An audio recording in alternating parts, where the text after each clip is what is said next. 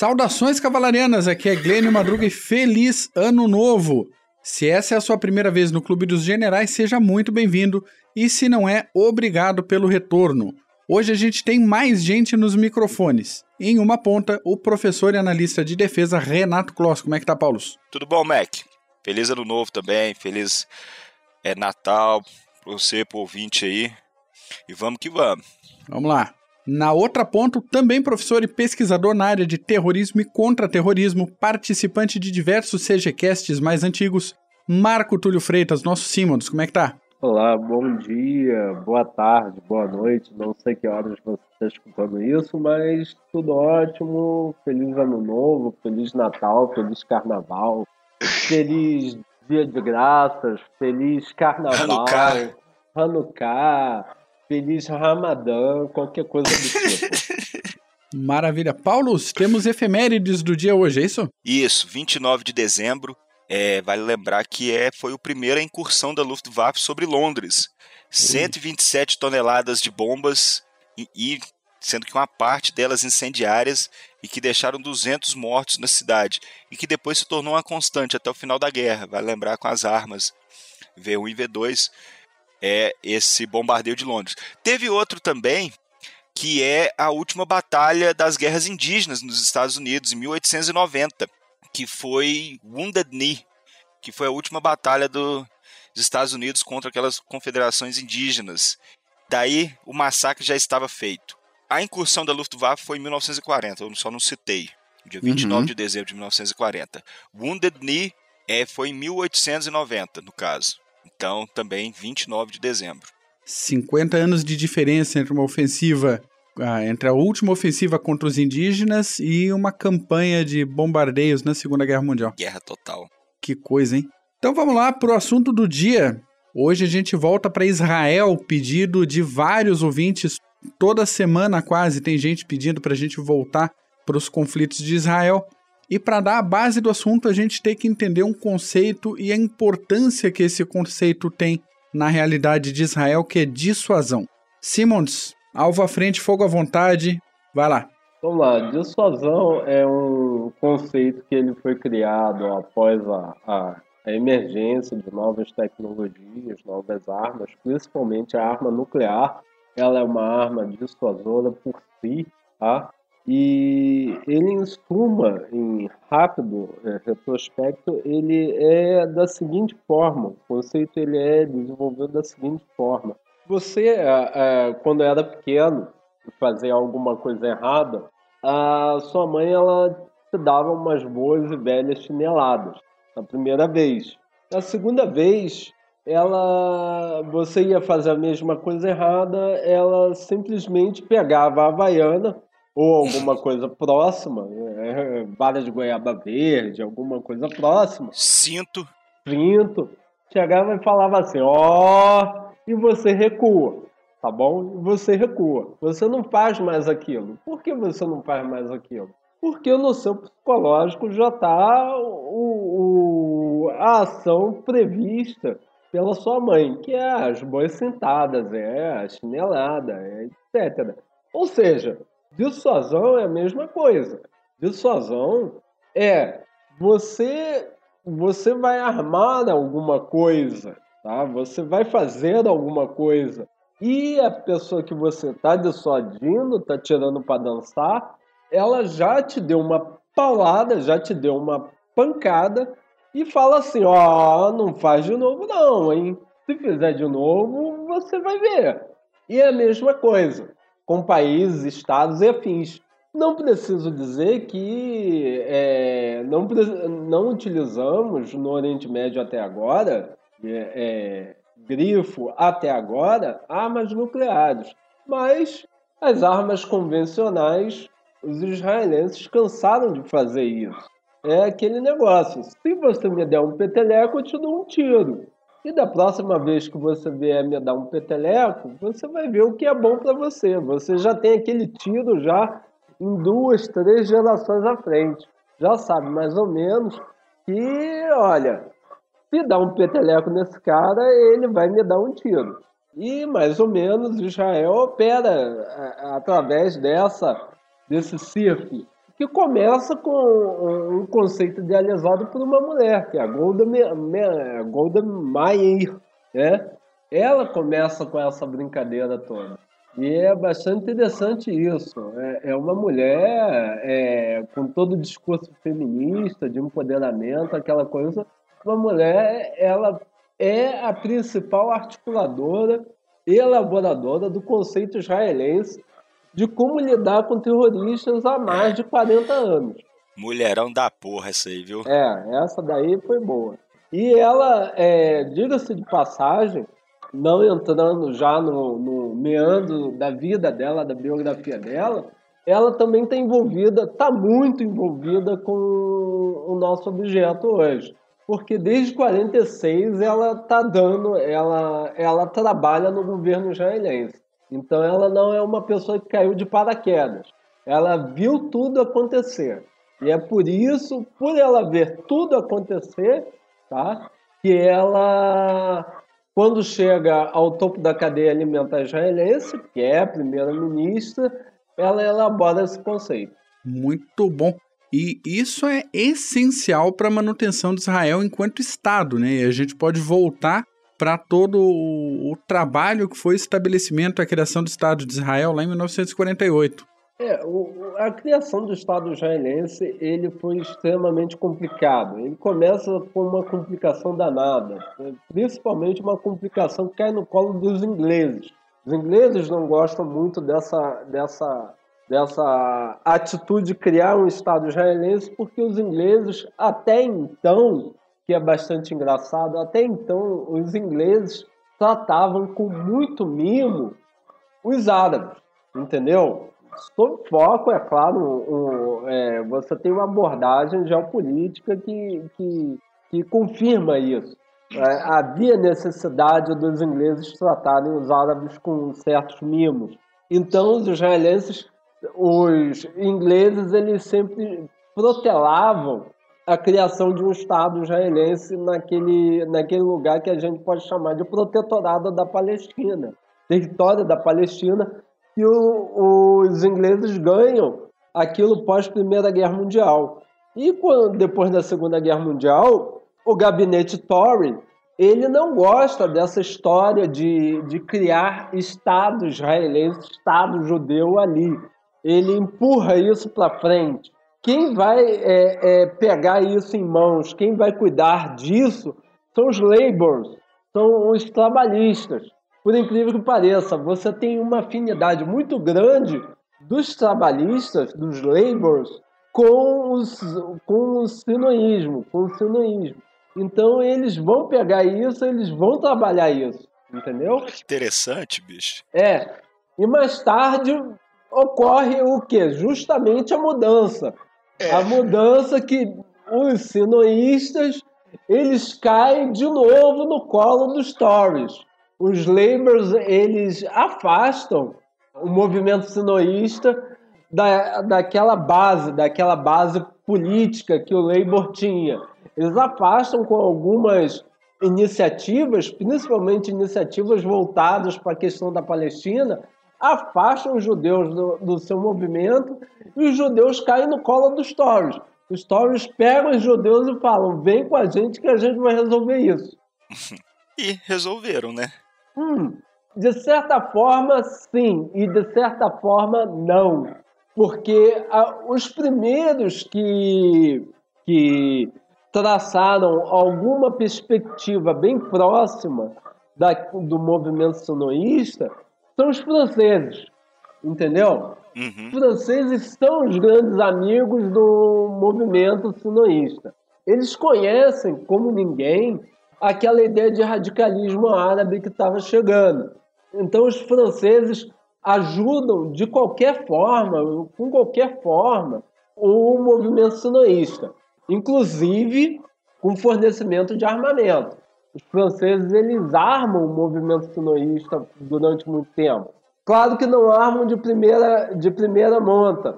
O, de primeira monta, o movimento sinoísta, assim que o Estado israelense é criado, eles vão operar com mecanismos, é, é, vão operar com refúgio da Segunda Guerra Mundial. Por exemplo, é, o movimento sinoísta vai começar a operar fuzil que nazistas operavam na Segunda Guerra Mundial, vai operar caças, Messerschmitt, na Segunda Guerra Mundial. Eles vão pegar esses refugos. Depois, os franceses começam a apertar os laços com Israel, oferecendo o que há de melhor no arsenal francês para os israelenses.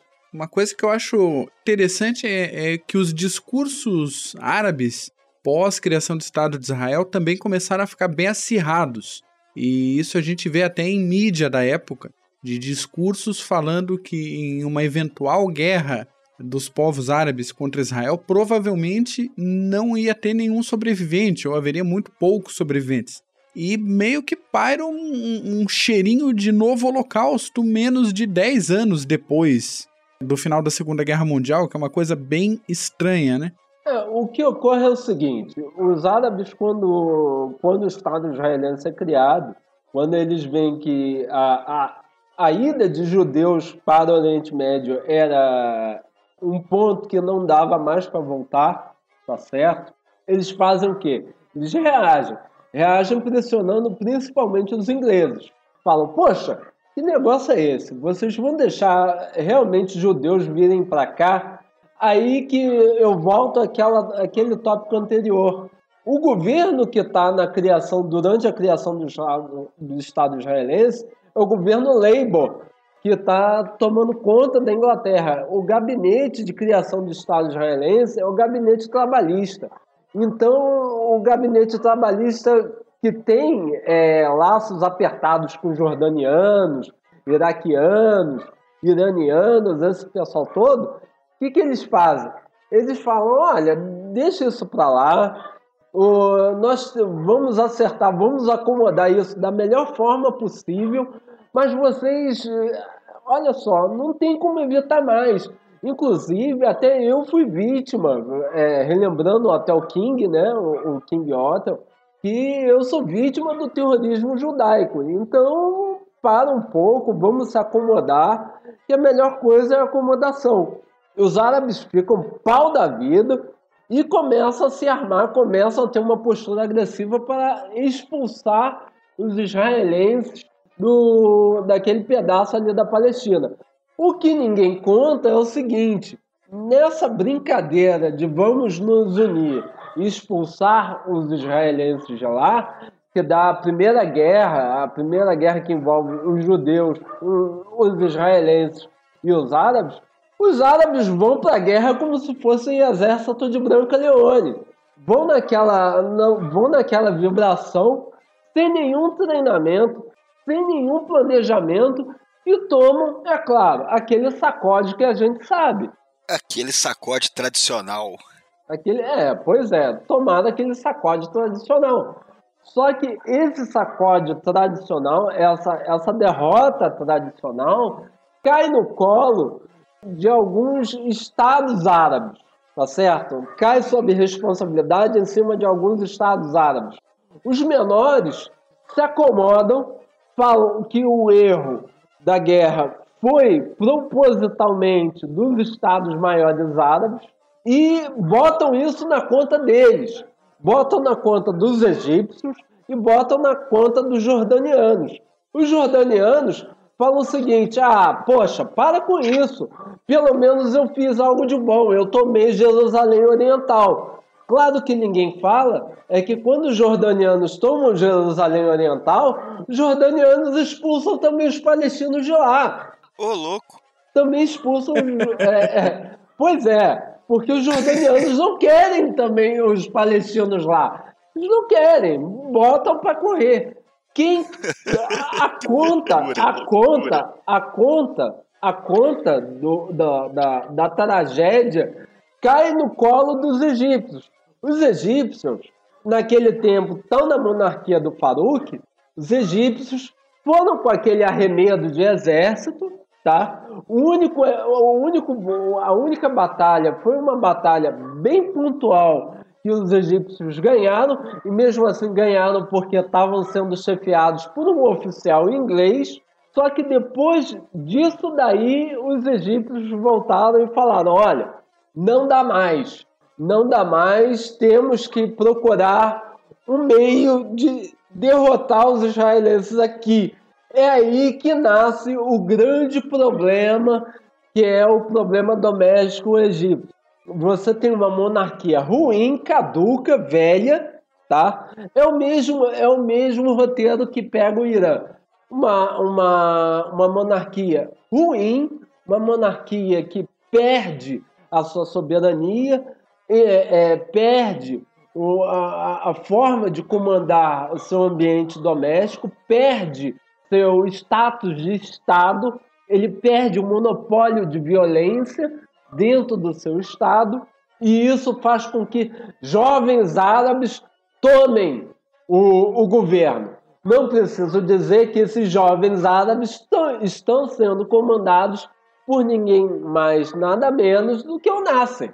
O Nasser, ele entra justamente numa espécie de jovens turcos do Egito. É, oficiais subalternos, oficiais de, de, de, segunda categoria, tenentões, eles tomam o governo e falam: olha, vamos resolver isso daqui. O que ninguém explica, o que muita série não explica, o que muita, muito documentário não explica, é o seguinte: que o Nasser, quando sobe, o Nasser, quando toma o governo, a primeira coisa que ele faz é aproximar-se dos Estados Unidos. Porque o Nasser, ele é anticomunista, ele não gosta de comuna, tá é. certo? Ele não gosta, ele é anticomunista. Ele não gosta dessa história de comunismo dentro do Oriente Médio, principalmente comunismo no Egito. Ele tenta se aproximar dos Estados Unidos, mas o grande problema que ocorre é o seguinte: os Estados Unidos começa a se, a se aproximar por uma performance interna dos israelenses. Não tem jeito, não tem jeito. E aí fica um mosaico de forças bem complicado. E como é que isso desemboca em Suez? Bem, isso, Suez, ele começa da seguinte forma: os franceses eles tratam, eles têm uma negociação de muito tempo, desde que o Nasser sobe os franceses eles conversam muito proximamente com os israelenses, tá certo? Que eles fazem o seguinte: olha só, o Nasser subiu no Egito, eu quero tirar esse cara de lá, vocês topam me ajudar? Os israelenses, é claro, topamos. Você me dá um mirage, você me dá é, os instrumentos, eu te dou os instrumentos e além, além de mais disso, eu te dou a primeira usina nuclear israelense. Eu te dou um projeto nuclear, tá certo? Então você me ajuda com esse cara. Tá bom, te ajudo. Antes de ter a entrada dos ingleses, os franceses israelenses eles se reuniam periodicamente na França é, para tratar especificamente de como lidar com a ameaça de Nasser dentro do, do, do Egito, tá certo? Principalmente em relação ao canal de Suez. Quando o quando Éden ele sobe no governo Tory, quando Éden sobe no governo inglês, há a nacionalização do canal. Há um período de amizade, há um período de, de, de aproximamento, mas só que o Éden ele tem um problema que é o seguinte: o Éden não tem uma guerra para chamar de sua. O Éden, como todo mundo sabe, o Éden era, era subalterno, era ministro da guerra de Churchill. Então ele, quando sobe no poder, ele sobe na sombra do gordinho. Então ele tem que ter um nazista para ser chamado de seu. O nazista escolhido é o, o Nasser.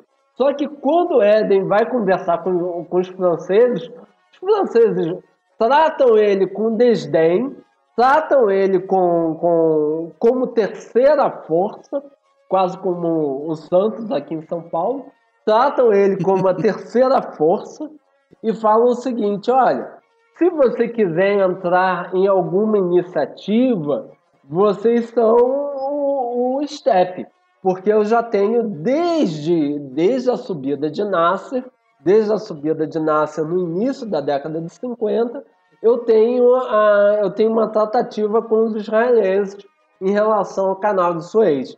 Caso Nasser vier a nacionalizar, os israelenses já sabem o que fazer, já sabe o caminho a que tomar. Ou seja, isso traz aquela, aquela.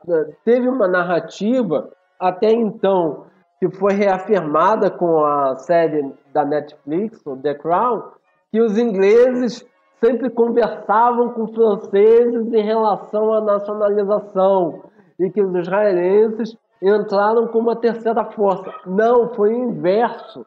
Os britânicos entram como terceira força, tá certo? Chegaram como step. Chegaram como step. Chegaram como step. Até porque os ingleses não queriam é, fazer alguma aventura militar, porque eles tinham um monte de aliança militar ali dentro do Oriente Médio, principalmente com a Jordânia. Eles tinham um acordo militar com a Jordânia, leia-se venda de equipamento militar muito grande com a Jordânia. Eles tinham um monte de consumidores para seus artigos militares ali no Oriente Médio. Por isso que eles não queriam nenhuma iniciativa militar até então ali na área tá certo? Coisa que os franceses já tinham escolhido seu campeão. Seu player era Israel, eles já tinham tratado Israel como consumidor. Então, quando você tem a nacionalização, os franceses eles chamam os ingleses, chamam a, a, a chamam Éden e você tem aquele acordo de, de você tem um pacto que é tanto de uma, de uma cidade do interior da França você tem um pacto entre os três que eles arrumam a questão da legitimação do canal de Suez, como responder o canal de Suez. Só que essa negociação, aí eu volto ao primeiro tópico novamente. Essa negociação não é encabeçada pelo Ben Gurion, não é encabeçada por primeiro-ministro israelense, é encabeçada por Golda Meir. Ela que está lá há muito tempo na França, negociando com os franceses como responder à ameaça egípcia no, na região. Isso é interessante demais, bicho. E depois, acabou que quem se deu bem foi o Egito no final, nisso em Suez, em relação aos franceses e até o Éden. Bem, aí, aí entre termos, entre termos. Por quê? Porque em Suez, quando você tem a nacionalização que o Egito começa a querer armas, o Egito procura inicialmente os Estados Unidos. Não consegue com os americanos. Os americanos querem se ver neutros, até porque os americanos estão prestando atenção é, na Hungria. Lembre-se que a revolta na Hungria ocorre em 57, a nacionalização em 56. Há uma invasão em 56, que dura um bom tempo. Esse bom tempo que os egípcios vão procurar os Estados Unidos para intermediar, quando eles procuram os Estados Unidos, os Estados Unidos falam: cara, eu já tenho meu problema, meu problema é com a União Soviética, eu estou olhando para a Hungria. Eles estão olhando para 57, eles estão olhando para a Hungria, eles estão olhando para a Grécia, eles estão olhando para um monte de região onde a União Soviética está começando a procurar procura, começa a ter um monte de iniciativa. E de repente, o Nasser fica sem um fornecedor de armas. Nota-se, sem fornecedor de armas. Não é com a nacionalização do canal de Suez, não é com a guerra de retribuição, que não é com as guerras subsequentes que Nasser cai no colo automaticamente da União Soviética. Não é bem assim a coisa demora um bom tempo, até porque o Nasser ele é anticomunista, ele odeia essa história de comunismo na região, ele não queria. Foi quase que forçado, então, foi, foi a única opção. Foi a única opção dele, foi a única opção dele quando ele viu que ninguém, nenhum ocidental, ele daria algum tipo de armamento e daria tecnologia, porque o, os egípcios queriam também construir uma hidrelétrica, queriam construir uma represa e os americanos tinham liberado a grana, tinham liberado a tecnologia e quando ocorre a nacionalização, os americanos dão para trás, chegam e falam: ó, oh, não tem mais, não tem grana, não tem tecnologia e nós estamos quase fechando parceria com os israelenses. Então os canais ocidentais são fechados com os egípcios. O que os egípcios fazem? correm para a mãe Rússia. Aí a mãe Rússia libera a tecnologia, libera, libera um financiamento e isso faz com que Nasser se aproxime da União Soviética.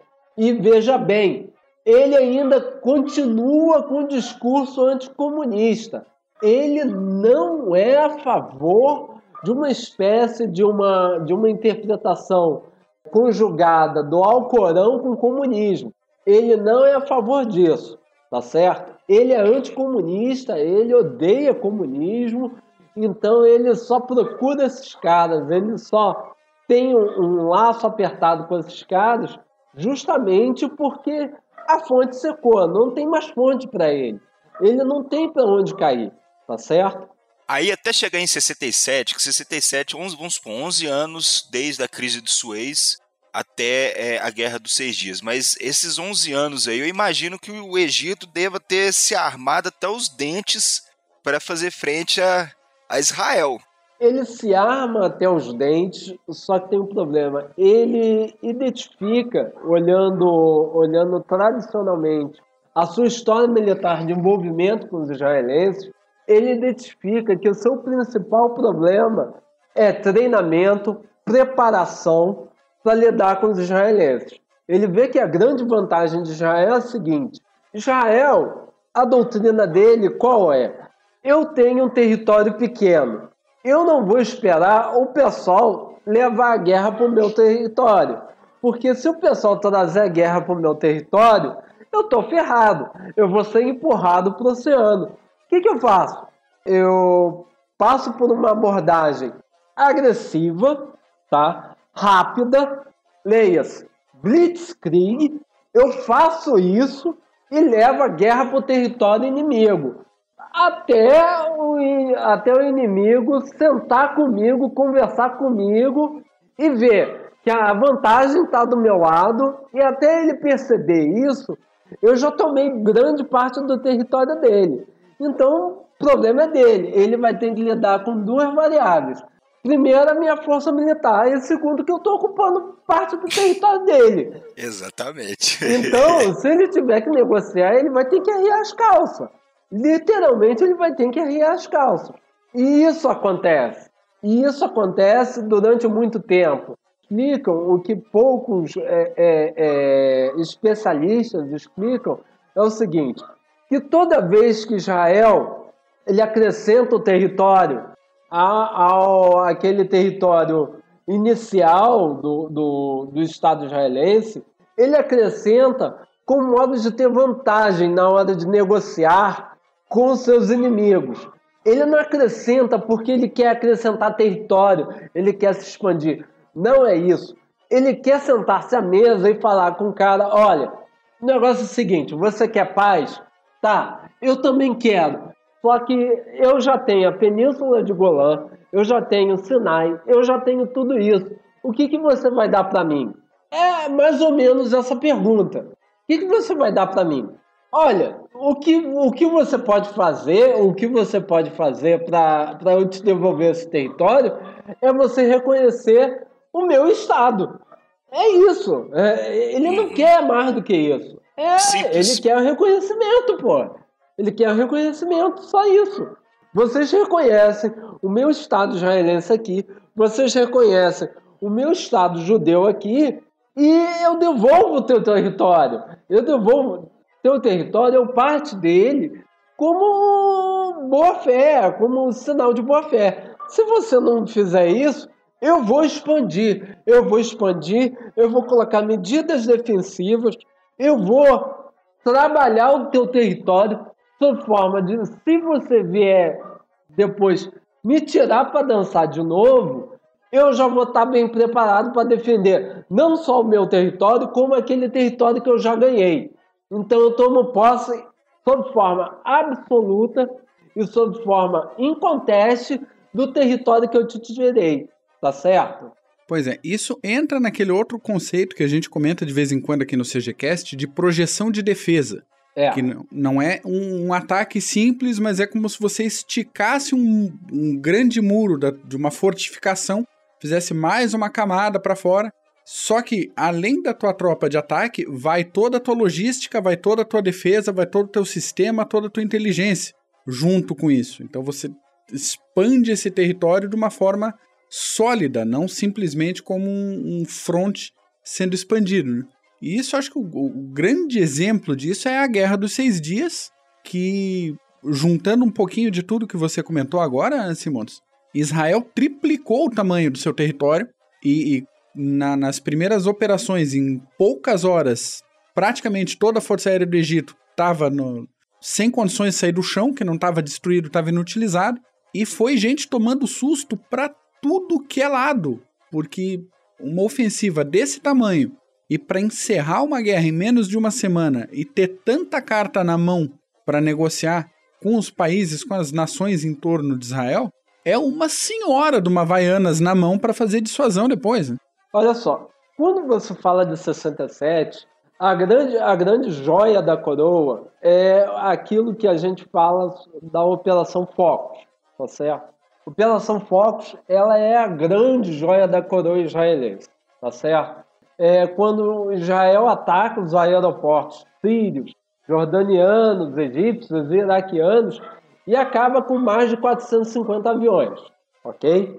E isso daí tem um dedo da França, ok? O que, que os franceses fazem? Eles dão para os israelenses um míssil antipista. O que, que é um míssil antipista? É o seguinte: você, quando bombardeia uma pista com bomba convencional, você cria crateras.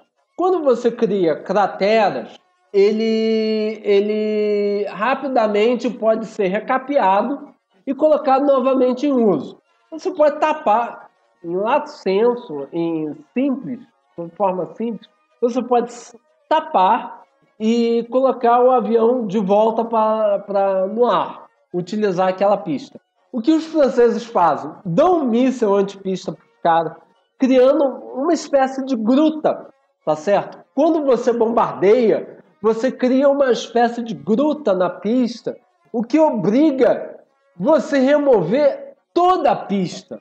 Você tem que remover toda a pista de avião. Ou seja, você inutiliza o aeroporto do cara durante um bom tempo. Total, totalmente. Foi fora de uso. Você deixa aquilo de, fora de uso. E os israelenses fizeram isso com tecnologia francesa. Essa tecnologia francesa, isso é uma coisa bastante interessante, ela foi dada justamente no momento em que um grande aliado dos israelenses está no poder na França, que é ninguém mais nada, ninguém nada menos do que o grande herói da Segunda Guerra Mundial da França, que é o grande general de Gaulle. De Gaulle. O grande general, ele tem um grande amigo, ele tem um grande confidente que faz com que os israelenses ganhem esse míssil o grande confidente, o grande amigo dele é ninguém mais nada, nada menos do que Ben Gurion, pô. Ben Gurion foi um grande amigo de De Gaulle. Então De Gaulle entrega esse míssil para ele, tá certo? Entrega para ele e fala, acaba com essa questão. Porque os franceses enxergam a longo prazo. Os franceses enxergam que os árabes não são os árabes, o radicalismo árabe, Nasser, etc., vão trazer mais problema do que solução. Não tem como se acomodar com esse pessoal, tá certo? Olha que interessante. Aí aumentou então essa política de dissuasão, ainda mais com essa entrada desse tipo de armamento, deve ter aumentado em muito essa estratégia dissuasória israelense. É, o que, que acontece? Quando Israel derruba 450 aviões, deixam 450 aviões inutilizados, tá certo? Acabam com os sírios, jordanianos, acaba com, com a Força Aérea Egípcia, com a Força Aérea Iraquiana, não tem como. A guerra de 67 deixa uma grande marca para auxiliar cada vez mais esse conceito de dissuasão. Ou seja, os árabes sabem que se você tirar Israel para dançar, você vai ter problemas. Problemas sérios. Você não vai ter simplesmente um peteleco. Você corre o risco de perder toda a sua força aérea. Tá certo? Quer dissuasão melhor que isso? É, não tem. Não, não, tem, não tem, não tem. Não vou, pôr, não vou pôr a cabeça fora da casinha, porque senão eu perco tudo. E o grande elemento dissuasor de Israel é qual? Está é, tá em cima justamente da sua superioridade aérea. Sem, sem a Força Aérea Israelense, é aquilo que eu costumo brincar com alguns alunos meus. Na Inglaterra, quando a gente analisa a história militar inglesa, qual é o grande elemento dissuasor da, da história militar inglesa? A Royal Navy. Isso. A Royal Navy é, é a grande, é, é, o grande domínio da Inglaterra. A Inglaterra, a Inglaterra, se tivesse que simplificar a história militar inglesa, seria o quê? A Marinha Inglesa. A Marinha Inglesa é a força da Inglaterra. É aquela que consegue dissuadir todo mundo ao mesmo tempo. Conseguiu dissuadir Napoleão, conseguiu dissuadir Adolf Hitler, conseguiu dissuadir um monte de gente. E os ingleses, por incrível que pareça, brincavam até com isso. Diziam que a melhor bala da, da Marinha Inglesa, melhor canhão, melhor projétil da, da Marinha Inglesa era o exército britânico. Então, os israelenses são a mesma coisa.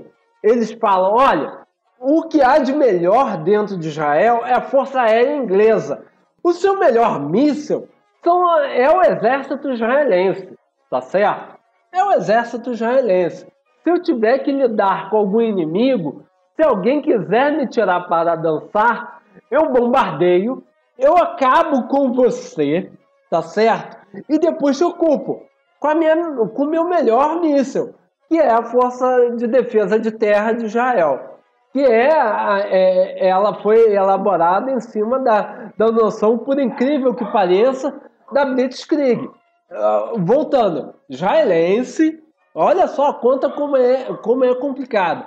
Israelense, vítima de atrocidade, vítima do Holocausto, tá certo? Vítima de tudo aquilo que a gente sabe, ela descobre que a estratégia dos seus algozes alemães é a melhor estratégia para lidar com os árabes. Ou seja, é Blitzkrieg. Aquele papo roube como um artista, né? Copia o trabalho, mas não faz igualzinho. Pega é. o, o que funciona militarmente, aperfeiçoa, coloca no, no seu tempo ali, atualiza e bola para frente. Pois é, exatamente. E depois de 67, a gente tem a Guerra de Atrito, a longa Guerra de Atrito. Aí a Guerra de Atrito, eu gostaria de, de destacar, pelo menos no mínimo, é, três operações, tá certo? Que é Operação Boxer, Operação Bumo 6, Bumo 6 e a Operação Custer 53, tá certo? que são todas operações que visam acabar com aquilo que há de melhor no Egito. Que é o seguinte: depois de 67 e 69, os egípcios se aproximam dos soviéticos. E os soviéticos armam, armam Nasser com o que há de melhor no arsenal soviético. O que há de melhor não se limitava a apenas tanque, fuzil, míssil, etc Pegava também bateria de SA2, bateria de S75, pegava também é, radares, pegava é, bateria SAM. Então, você tem tudo isso. Tudo isso é dado para os egípcios. Para conter esse poderio aéreo israelense, né? Exatamente. Os israelenses estão municiados, a gente tem que perceber de uma coisa. De um lado, você tem os egípcios que tem a bateria SAN2, tá certo? Tem a bateria SA2. E do outro lado, você tem os israelenses é, municiados com Mirages e com Dassault, Dassault Super Mister. Então, de, de um lado, você tem caças franceses, caças de última geração da França. Do outro lado, você tem bateria, bateria é, é, terra-ar de última geração, por incrível que pareça, é a bateria terra-ar mais utilizada pelo Pacto de Varsóvia, SA-2. Olha só, que isso é um terreno perfeito, tanto para os soviéticos como os franceses, de testar as armas deles. Eles, e eles instalam justamente aonde? No canal de Suez. Eles instalam ao longo do canal de Suez. Isso daí eles pegam no canal de Suez, eles colocam ali o que traz, ele elimina principalmente é, você instalando essas baterias, o, o elemento mais dissuasor de Israel, que é a sua força aérea. Coloca a força aérea israelense no chão. Os israelenses não gostam de usar seus caças mediante essas baterias. Aí o que os israelenses fazem? Tá bom, você colocou essas baterias lá? Ok. Então o que, que eu vou fazer? Eu vou pegar elementos, vou pegar é, minha tropa terrestre, vou pegar forças especiais, tá certo? For, comandos, forças especiais israelenses e vou atacar sua bateria. Vou descer paraquedista, vou descer elementos daquilo que a gente pode chamar de deltas israelenses, vou descer aquilo que a gente pode chamar de SEALs israelenses, vou acabar com suas baterias. Então, a Operação Boxer, a, a, a primeira operação foi exatamente essa: anular a bateria SA2 utilizando o quê? Utilizando elementos, é, comandos contra essas baterias. E dá certo, elas estão localizadas principalmente ali no Porto Said, que foi, por incrível que pareça, um lugar, foi um, um lugar em que os ingleses no canal de Suez eles deram muito certo, eles ficaram muito, durante muito tempo ali no Porto Said. Os egípcios instalam aquilo, instalam essas baterias no Porto Said, que é bem próximo ao canal de Suez, e os elementos israelenses, os elementos furtivos israelenses, atacam, eliminando, neutralizando as baterias SA-2 dos egípcios, tá certo? A primeira operação dá certo. Se a primeira operação dá certo, vamos começar a fazer as outras operações. Vamos começar a tentar eliminar essa vantagem egípcia que está do lado do Egito agora. A guerra de atrito de 69, ela está ela tá pendendo, a vantagem principal está pendendo do lado dos egípcios. Quando os egípcios instalam essas, esses mísseis terra-ar, quando eles, eles colocam esses radares, eles neutralizam as forças aéreas israelenses. Então, os israelenses têm que pegar comandos e, olha, pega comandos e destrói essa porcaria. Ações pontuais. É. Uma que é incrível, que é sensacional, uma operação primorosa dos israelenses, é a Bumbo 6. A Bumbo 6 é a seguinte: vocês vão ter que atacar uma antiga é, fortaleza britânica que fica em Al Jazeera e acabar com uma central de inteligência que está lá, uma ELINT, né, que é Electronic Signal Intel. Você tem que atacar, você tem que atacar essa base e você tem que tem que destruir essa essa base porque esse pessoal tá tá jameando, tá né, jameando, tá traqueando toda minha, todo o meu tráfego aéreo é, a partir dessa base. Então, os comandos israelenses atacam essa base britânica de Al Jazeera, que fica no sul do canal de Suez, e por incrível que pareça, chega uma hora eles atacam e destroem os radares, destroem a guarnição que está lá. Chega uma hora em que os egípcios, para reagir, eles acionam a artilharia. E a artilharia egípcia começa a destruir também a guarnição que estava na fortaleza. Ou seja, chegou uma hora que a guarnição estava sendo atacada por elementos da Sayaret, que é a delta é a delta é a delta israelense, começa a ser atacada por comandos israelenses e pela artilharia egípcia ao mesmo tempo. Ou seja, você tem fogo amigo ali. Parabéns a todos os envolvidos, né? e o pior que você, além disso daí, você tem outra operação que essa para mim foi aquela que colocou colocou qualquer possibilidade de, é, de você colocar na mesma frase perspicácia e inteligência e Egito no mesmo lugar, na mesma frase. Isso daí foi vergonhoso para as tropas egípcias, foi vergonhoso para eles. Isso mostra muito bem porque o Egito daqui a pouco vai tentar, vai partir do zero de novo para tentar destruir Israel, para tentar combater os israelenses. O que, que acontece? A Operação Rússia 53 ela está localizada no Mar Vermelho, numa, numa base próxima ao Mar Vermelho, que os israelenses eles têm que capturar um radar, eu acho que é um radar R12 ou P12. Eu não sei a, a, a, a, configuração dele. Mas eu sei que é um caminhão, uma jabiraca russa de duas toneladas. Eles têm que capturar. Não estou falando destruir. Eu estou falando você pegar caminhão, pegar esse caminhão e levar para Israel. Estou falando destruir. Destruir é fácil. Estou falando roubar.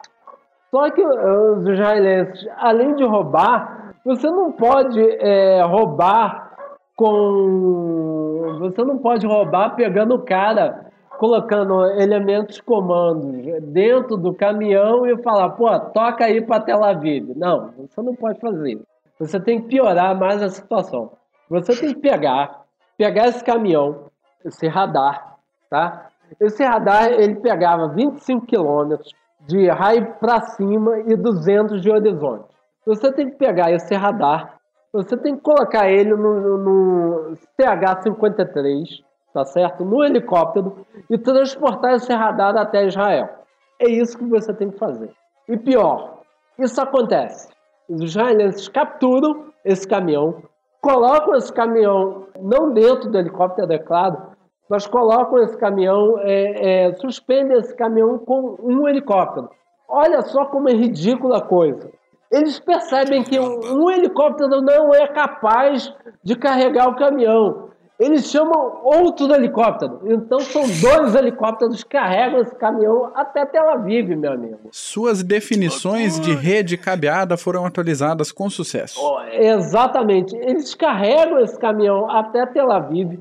Quem for a Tel Aviv, esses caminhões estão expostos no Museu Militar Israelense, estão expostos, e é, a partir dos dados obtidos por esses caminhões, os israelenses é, puderam observar todo o raio, todo, todas as informações que os egípcios haviam colhido sobre Israel. Ou seja, a Operação Rússia 53 ela traz o seguinte: quando você captura e pega esses dados, os, os egípcios, toda a vantagem que eles haviam construído ao longo de 69 até 70, você pega todos esses dados, você sequestra esse, esses dados e deixa os egípcios de novo às cegas.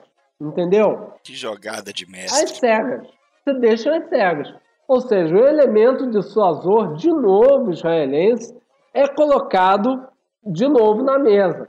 Assim, com a Operação Rússia 53, a Força Aérea Israelense um, volta a ser considerada como elemento dissuasor da área. Que pesa na balança, né? Volta a pesar na balança. Volta a pesar na balança. Olha só, bicho. E o mais interessante, quando chega a 70, o Smith, quando escutar isso, vai adorar. Quando chega a 70, os israelenses estão operando já com F4, já estão operando com F4 Phantom 2. Efeito dissuasor estético nos céus do Oriente Médio.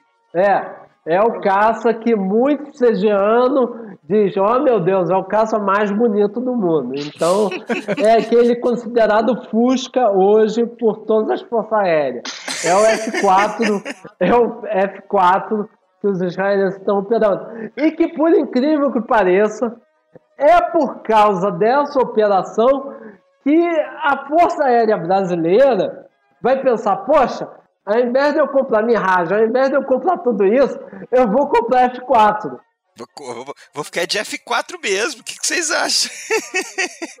eu vou comprar F4. Porque os israelenses estão usando o que o exército brasileiro, quando, quando o exército brasileiro, ele, as forças armadas brasileiras, quando passam pelo seu penúltimo momento modernizador, eles estão olhando justamente essas guerras no Oriente Médio. Eles estão olhando a guerra de atrito, como Israel vai lidar com os egípcios. Eles estão lidando, eles estão olhando Yom Kippur. Eles estão olhando para tudo isso. Então eles passam a querer o mesmo armamento que vai ser aquele armamento que vai se destacar na área. Então o, o, o Brasil compra as bazucas, é, é, compram é, os antitanques que tem fio de cobre, eles não compram os, os antitanques que tem sinal de rádio, eles compram os de fio de cobre, que é bem próximo do Sagat que os, que os egípcios usam em 73. Então é isso que eles estão vendo, tá certo? E me diz uma coisa, com toda essa inteligência, com toda essa dissuasão, como é que Israel deu aquela dormida de ponto no início de Yom Kippur? Ah, aquilo foi bastante, foi bastante interessante. É, os israelenses, eles, aquilo que a gente chama de, de, de não é arrogância. A inteligência israelense achava que era um exercício, tá certo? Eles achavam que Yom Kippur era um exercício. Por isso que eles não, não, não, não ativam toda a defesa israelense. Eles acreditam que ah, é mais um exercício chato dos egípcios tirando a gente para dançar. É mais um exercício. Então, por isso que eu respondo a sua pergunta, o, o, o, o Mackenzie. É, é, a inteligência israelense, ela não dorme no ponto, a, a, o governo israelense não dorme no ponto.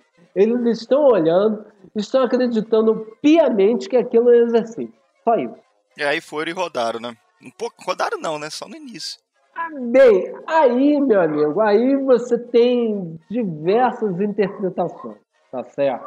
Rodaram, não rodaram, é, é, deixaram acontecer.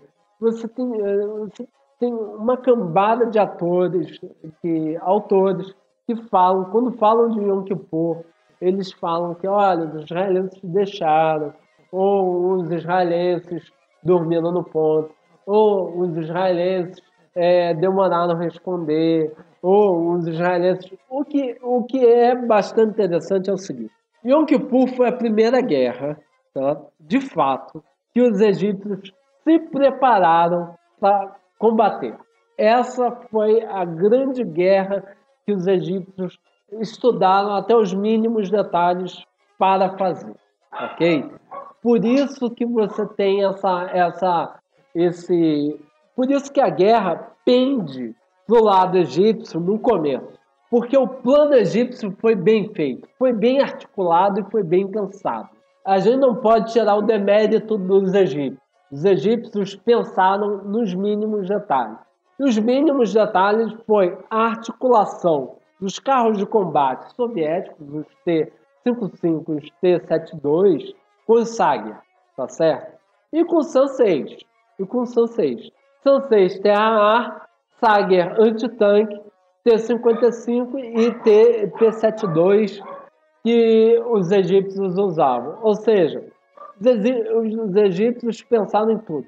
Pensaram até como atravessar os canais, como atravessarem os rios, através da aplicação de engenharia, aplicação de, de jatos d'água, aplicação de, de elaboração de, de, de caminho, pensado em tudo. Nos mínimos detalhes. No mínimo detalhe para lidar com, para pelo menos tomar a península do Sinai de volta.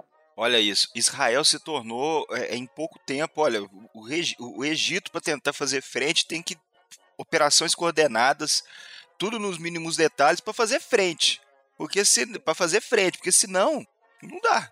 Não tem como. Aí o que, que acontece? O que acontece é o seguinte: aí você tem um grande, né, é, que para mim é o maior, é, o, o, o, maior general de todos os tempos em Israel, que é o Sharon, tá certo? Esse daí não tem como, não tem como você, você colocar. Você tem o Moshe Dayan, você tem o Ben Gurion, mas você tem, tem diversos generais aí na linha. Mas para mim é o Ariel. Ariel é o melhor deles todos. Ariel, ele simplesmente pensa no seguinte: está rodando a guerra do Yom Kippur, é, Israel está sendo batido, está tendo pesadas baixas, e o Ariel Sharon chega assim e fala: Olha, vocês têm que parar com essa, essa, essa besteira de vocês de tentar se defender, e a gente tem que pegar tudo, tem que pegar toda a nossa força e atacar e bater com força total esses caras. Tem que empurrar esses caras. Tem que atravessar o canal de Suez de novo, tá certo? Você tem que, tem que demonstrar uma força absurda para os egípcios. Os egípcios ficam desnorteados e, com isso, os egípcios abandonem qualquer perspectiva de tentar tomar é, Tel Aviv, de tentar destruir Israel. Então você tem que parar com isso. Então Sharon ele faz exatamente isso daí. Ele pega aquilo que a gente chama de linha Bar-Lev, tá certo? Em que os israelenses abandonaram a linha Bar-Lev, abandonaram a pé, os israelenses, quando abandonaram a, a linha Bar-Lev, é como se fosse a linha Maginot dos israelenses, tá certo? Ah. Os israelenses abandonam essa linha e vão se recompor na retaguarda. Quando eles vão se recompor na retaguarda, Arion, o Ariel Sharon, junto com os outros, os outros exércitos israelenses, eles vão bater, vão tentar empurrar os egípcios para o canal adentro. Eles descobrem um, um, um flanco aberto entre o segundo e o terceiro exército egípcio que é aquilo que a gente chama de Batalha da Fazenda Chinesa, que fica no meio da Península do Sinai. Essa batalha é a batalha carnificina, é onde Israel vai ter a sua pior, vai ser a pior guerra, vai ser a pior batalha que Israel vai travar. O sono israelense, é. onde de um lado você tem os egípcios municiados com Sager, que é um antitanque soviético, e de outro lado, o, o, ele está municiado com SAM-6, está municiado com Sager, ou seja, a Força Aérea Israelense não tem como dar suporte para, para a IDF, não tem como dar suporte para os tanques israelenses, e os israelenses têm que atacar de qualquer jeito. Então os israelenses conseguem, finalmente, num dia, que é depois do dia 8, depois do dia 8 de, de outubro, que é o pior dia da, das forças terrestres israelenses, tem um ponto de vantagem em cima das forças egípcias e começa através da, da elaboração de pontes mecânicas a tentar atravessar o canal de Suez, tá certo?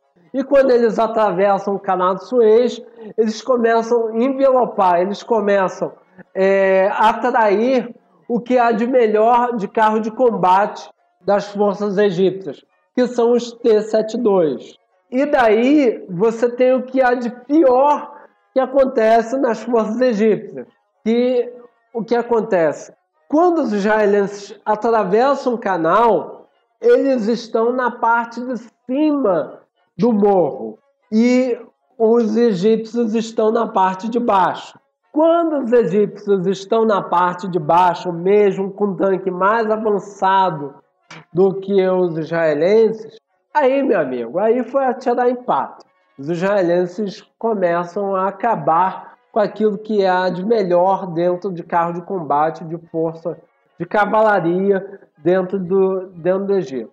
Depois daquela destruição em que 55 tanques, cerca de 55 tanques, é, são abatidos e só dois voltam para Cairo. Nossa! O Egito chega e fala: olha, tá na hora de conversar com esses caras. tá na hora de conversar com eles, porque não tem como, não tem como é, é, bater nesses, nesses caras, não tem como guerrear contra esses caras não tem como destruir o exército israelense, não tem como destruir os israelenses, tá certo? Aí, desde 77, Sadat, que é o grande general, é o grande articulador, é o, é o presidente do Egito, ele começa a discutir com Israel, começa a visitar principalmente Israel, a ter conversa com Israel sobre aquilo que a gente fala que é a, a, o reconhecimento do Estado israelense por parte dos egípcios. Aprendeu, né? Aprendeu. Eu falo o seguinte: se você tem idas e vindas desde, desde a fundação do Estado israelense, é a guerra de Yom Kippur que faz com que Israel tenha grande vitória tá, com um grande é, é, inimigo dele, que é o Egito. O Egito é o grande inimigo israelense da área. Não é o, o não são os sírios, não são jordanianos, não são ninguém. São os egípcios. Quando os egípcios são derrotados em Yom Kippur, mesmo com a, a, a articulação, mesmo com a ajuda dos sírios que os egípcios tiveram, quando eles são derrotados, acaba a história, acaba a guerra, acaba o conflito em que Israel tem em relação ao Egito. Não tem como você derrubar esses caras. Não tem como.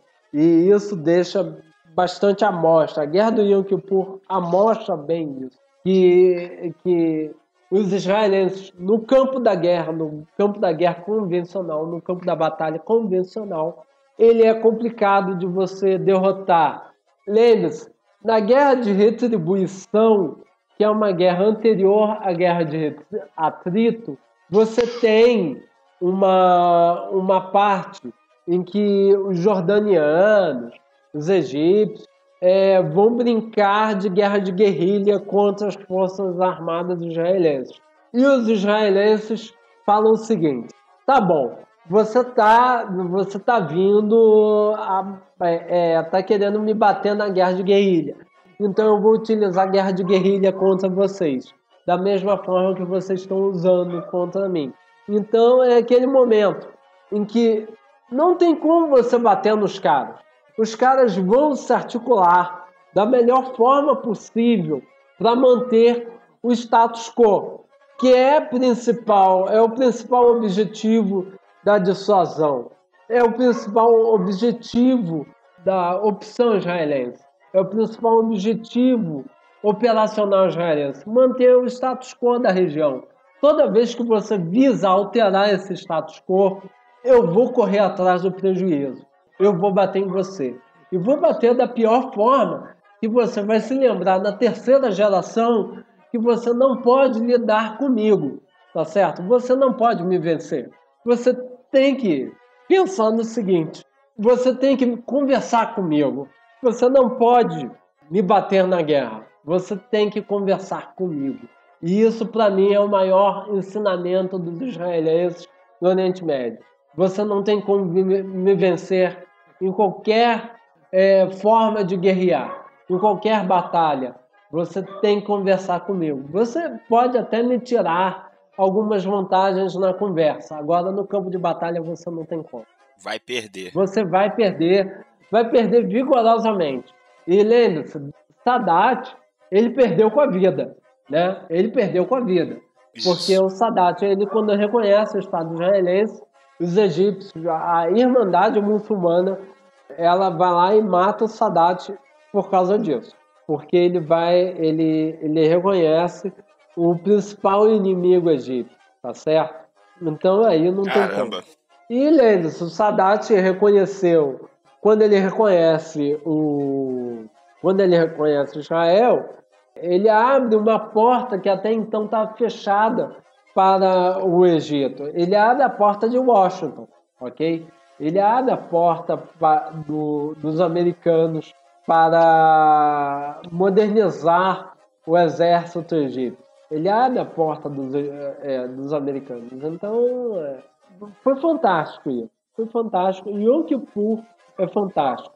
Mas lembre-se, não teve, não teve nenhum momento é, é, ao longo de algumas pesquisas, aquela história que aparece no, no, no filme, eu acho que é uma, a, soma do, a Soma de Todos os Medos, de Tom Clancy, uhum. que aparece, que os, é, é, tem Yom Kippur, em que, os, em que os israelenses pegam, botam uma bomba nuclear num caça, e, e, o caça fica sobrevoando, é, é, caso, casos árabes atravessam Jerusalém os judeus, os israelenses bombardeiam Jerusalém com a bomba nuclear, aquilo de fato não ocorreu.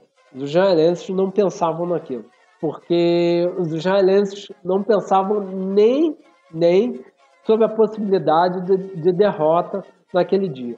Não havia um, uma, uma, uma atmosfera de derrota nas forças armadas israelenses naquele momento. E você botar um caça com uma bomba, bomba nuclear sobrevoando seu espaço aéreo é sinal que você pensa que pode de fato vir a perder. E naquele momento, de fato, os israelenses nunca pensaram nisso. Eles pensaram em reacomodar as forças. Vamos reacomodar as forças e vamos bater neles. Acabou. Maravilha. Que aula, hein, Mac? Excelente, né? Senhores, para saber mais, momento Biblioteca do Bunker. Indicações literárias, Paulo Simons. Eu tenho uma. Manda. Que é Thomas Schelling. Armas e Influência. Na verdade, eu acho que o, que o ouvinte vai encontrar ele em inglês, que é Arms and Influence. Só que Thomas Schelling, em termos de dissuasão, ele é o cara. Vale a pena ler mesmo Thomas Schelling. Então essa que vai a minha dica aí. Maravilha. Simons? É, eu acho que, olha só, é, livros que tratam sobre guerras árabes é, é, é, muito interessante quando você você tem uma grande variedade, uma grande bibliografia que trata sobre os israelenses, tá? Tratam a forma israelense de, de travar guerra. Daí você você tem diversos é, é, autores que tratam sobre isso. É, o interessante seria, seria tratar sobre a forma árabe de tratar na guerra, tá? a forma árabe de tratar, de tentar dobrar esse, esse, esse, esse grande obstáculo que se chama Israel para o, para o árabe. Tá?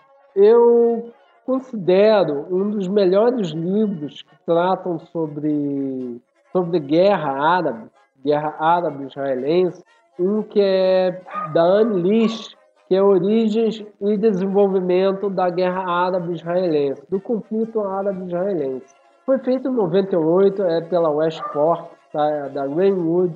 É um dos melhores livros para tratar sobre a forma de, que, de como os árabes tratam a guerra tá certo? Excelente. E é bastante interessante também é, se debruçar em cima de um livro que é, para mim, é um dos melhores livros sobre a crise, a crise de Suez, que ela é pouco, muito porcamente estudada aqui no Brasil, que é, a gente pensa que o Suez é apenas um passeio em que os britânicos foram lá junto com franceses, israelenses, e de repente tudo deu, deu em guerra, tudo acabou em guerra.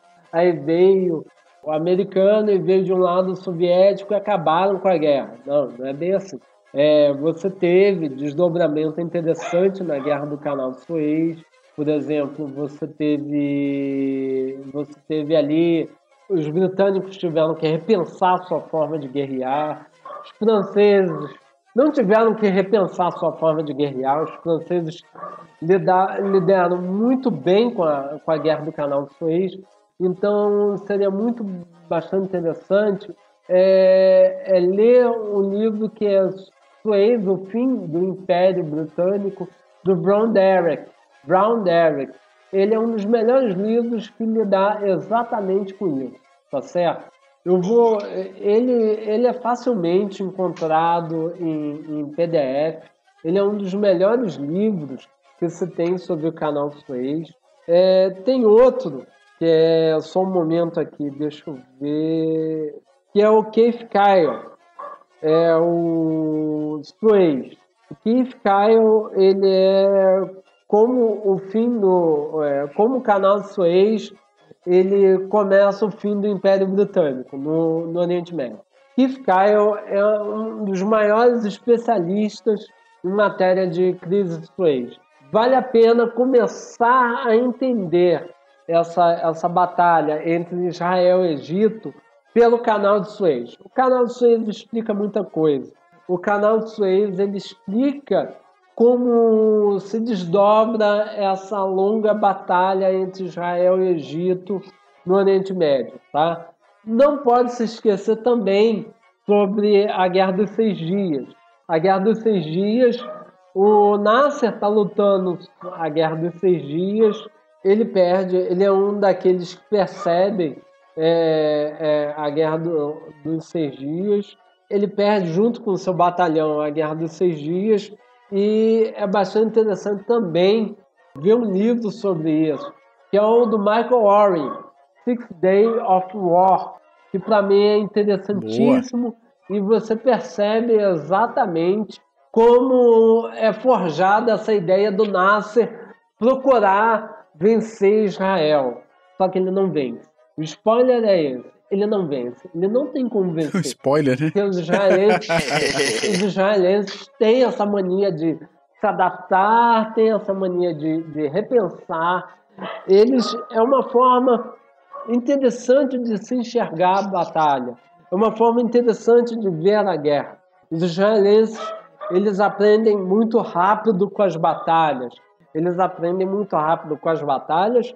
Eles introjetam é, é, os ensinamentos das batalhas muito rápido na sua forma de operacionalizar as batalhas. Então, eles sempre estão preparados para combater o próximo inimigo. Por isso que é sempre complicado tirar os israelenses para dançar. Ok? Maravilha. Boa. De indicações minhas, duas indicações rápidas aqui. A primeira, The Yom Kippur War, de Walter Boyne. Acho que é um livro interessante para quem quiser mergulhar um pouquinho mais no, na Guerra do Yom Kippur.